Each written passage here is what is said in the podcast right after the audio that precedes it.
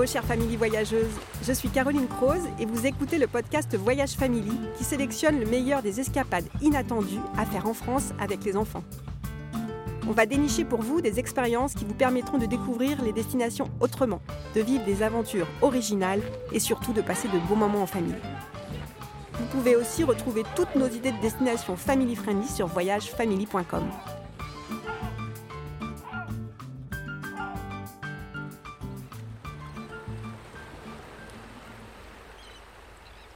Ce matin, on part dans la baie de Saint-Brieuc, dans les côtes d'Armor. L'amplitude des marées dans cette baie, qui fait partie des plus grandes du monde, offre des conditions d'élevage de moules de bouchot d'une très grande qualité. La famille Hurto s'active depuis trois générations pour produire une moule de bouchot dans le respect de l'environnement et d'une véritable naturalité. Elle organise des visites de sa ferme des mers pour découvrir le métier de mythiliculteur aux familles. On ne pouvait pas passer à côté de cette expérience originale et passionnante j'ai demandé à Victor, mythiliculteur au sein de cette exploitation, de nous emmener au cœur de leur parc à moules et de nous parler de son métier. Enfilez vos bottes et laissez place à votre imagination. Victor, on arrive chez toi dans la baie de Saint-Brieuc.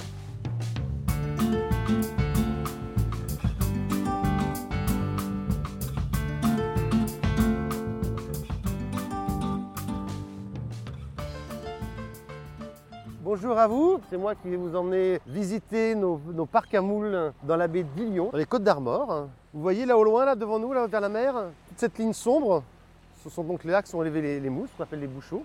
Pour un petit ordre d'idée, le petit phare qui est euh, juste au milieu là, il est au niveau des parcs les plus loin en mer.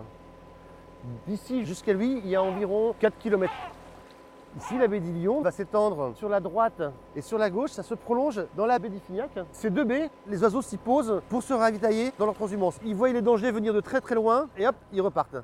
Du côté d'Ifignac, des petits poissons, comme le bar par exemple, viennent s'y nourrir dans les prés salés. Ce qu'on va faire, c'est qu'on va descendre au niveau du parc et là, on ira voir les moules de près, les attraper, voir les petites bêtes qui se cachent, celles qui mangent les moules, celles qui au contraire se protègent à l'intérieur des, des paquets de moules. Alors on y va. Allez.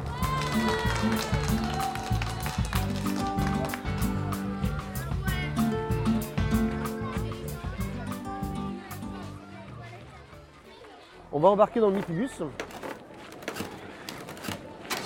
C'est bon, tout le monde est calé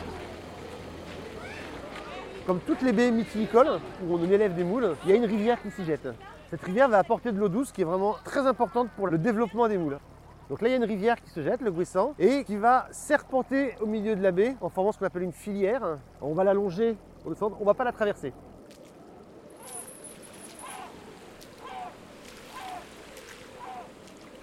Donc voilà, là on est au milieu des parcs, c'est pas mal de pieux.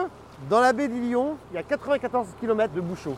Les bouchots, c'est cette ligne de pieux. C'est des lignes qui font 100 mètres avec un pieu tous les 40 cm. Je vous laisse calculer, vous avez vos téléphones. 96 km, un pieu tous les 40 cm ça fait Il y a à peu près 200 000 pieux plantés autour de nous. C'est pour ça que ça fait un peu comme une grande forêt d'arbres. Ce que je vous propose, c'est qu'on descende du bus et on va s'approcher. Voilà, on est arrêté.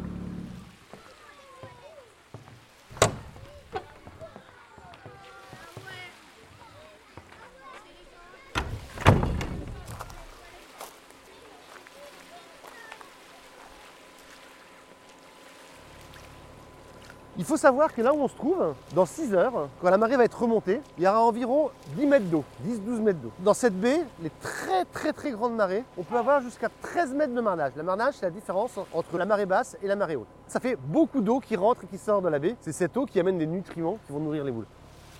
Une moule adulte va filtrer entre 10 et 12 litres d'eau par jour. Vous voyez la quantité de moules qu'il y a partout Les moules que vous allez manger, elles ont 18 mois. En France, il y a deux variétés de moules qui sont cultivées. La première, c'est Mutulis edulis et l'autre, c'est la Gallo provincialis, qui est plus cultivée en Méditerranée, qui représente 20% des, autres moules cultivées en France. Dans la baie d'Illion, pas de chance, la moule traditionnelle que l'on trouve sur les rochers ici, c'est la Gallo provincialis, la moule espagnole. Et on la cultive pas parce que sa période de commercialisation ne correspond pas tout à fait à ce que les Français demandent. Les Français, nous, on aime bien manger des moules en terrasse avec des frites l'été. La moule espagnole, c'est plutôt vers le mois de mars. Donc c'est pour ça qu'on cultive en priorité Mytilus edulis. Et pour ça, nous, mytiliculteurs de la baie du Lion, on est obligé d'acheter nos bébés moules, le naissin, ce qu'on appelle le naissin, qui nous sont livrés sur des cordes, des cordes en coco, que des mytiliculteurs dans les zones où il y a la edulis naturelle vont tendre dans les zones de courant. Les bébés vont s'y fixer et nous, on les récupère. Ces cordes, on va les recevoir en avril-mai ici. Et l'été, à fur et à mesure que l'on va pêcher les moules de l'année d'avant qui sont sur les pieux, on va y accrocher une nouvelle corde. On parle de saison pour les moules, tout simplement pourquoi Elles vont se reproduire en janvier. À partir du mois de juillet jusqu'au moment de la reproduction, elles sont commercialisables. Est-ce que vous savez comment sont accrochées les moules? Alors regardez, j'en attrape une. Essayez d'en accrocher une, allez-y, vous pouvez tirer dessus, allez-y, allez-y, allez-y, hop. Voilà, et là, on voit que vous voyez, les moules, elles ont une espèce de petite touffe de cheveux sur le côté. C'est ce qu'on appelle le byssus. Ah, c'est solide, il hein, faut bien tirer dessus quelquefois, ça peut être costaud. Et bien, c'est avec ça qu'elle s'accroche. Ça, c'est une colle que la moule va faire et qui va s'accrocher à ses copines et s'accrocher au pieu. Alors les moules, elles ont toujours tendance à essayer d'être sur le dessus du tas et le plus haut profond possible. Si vous regardez sur les cordes, vous allez voir que les moules du bas sont toujours plus grosses que les moules du haut. Tout simplement parce qu'en bas, elles restent plus longtemps dans l'eau que celles qui sont sur le haut du pieu. Et donc, elles vont pouvoir filtrer de l'eau plus longtemps et donc plus manger que leurs copines. C'est pour ça qu'elles sont plus grosses.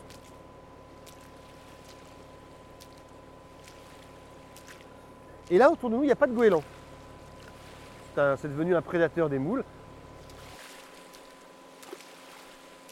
L'autre grand prédateur ici, c'est le bigorneau perceur. Vous voyez Ce genre de bigorneaux qui peuvent être rayés. Si vous regardez sous les paquets de moules, on va peut-être en trouver. Ils peuvent être blancs, ils peuvent être noirs. Si vous cherchez bien, est-ce qu'on n'arrive pas à en voir un ou deux?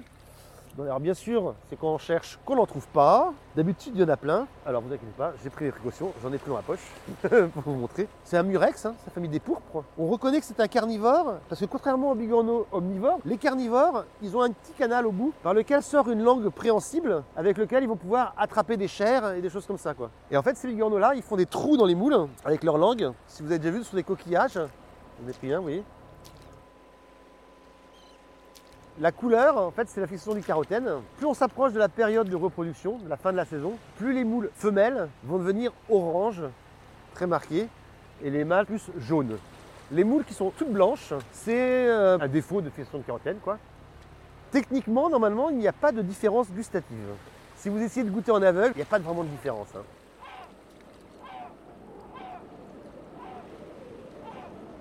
La marée va commencer à remonter, donc on va reprendre le bus un petit peu avant, on va aller se promener un petit peu, voir un peu ce que font les collègues, si on en voit qui pêchent ou qui mettent des filets. Cette saison, on va peut-être en voir aussi qui replantent des nouveaux pieux.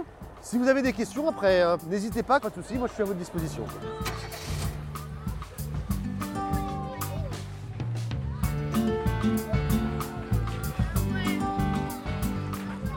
Merci Victor pour ce voyage passionnant sur la Terre et pourtant déjà un peu sous la mer. Les visites du Mytilus ont lieu toute l'année. Chaque mois apporte son lot de tâches différentes à réaliser pour que les moules soient prêtes en été. Pour cela, il suffit de réserver directement sur le site internet de Mytilus. Je vous mets le lien à disposition dans les notes de l'épisode. Si vous venez entre fin juin et le mois de novembre, vous pourrez vous installer avant ou après votre visite sur la terrasse de la cabane de Mytilus pour déguster des moules fraîchement récoltés et cuisinés.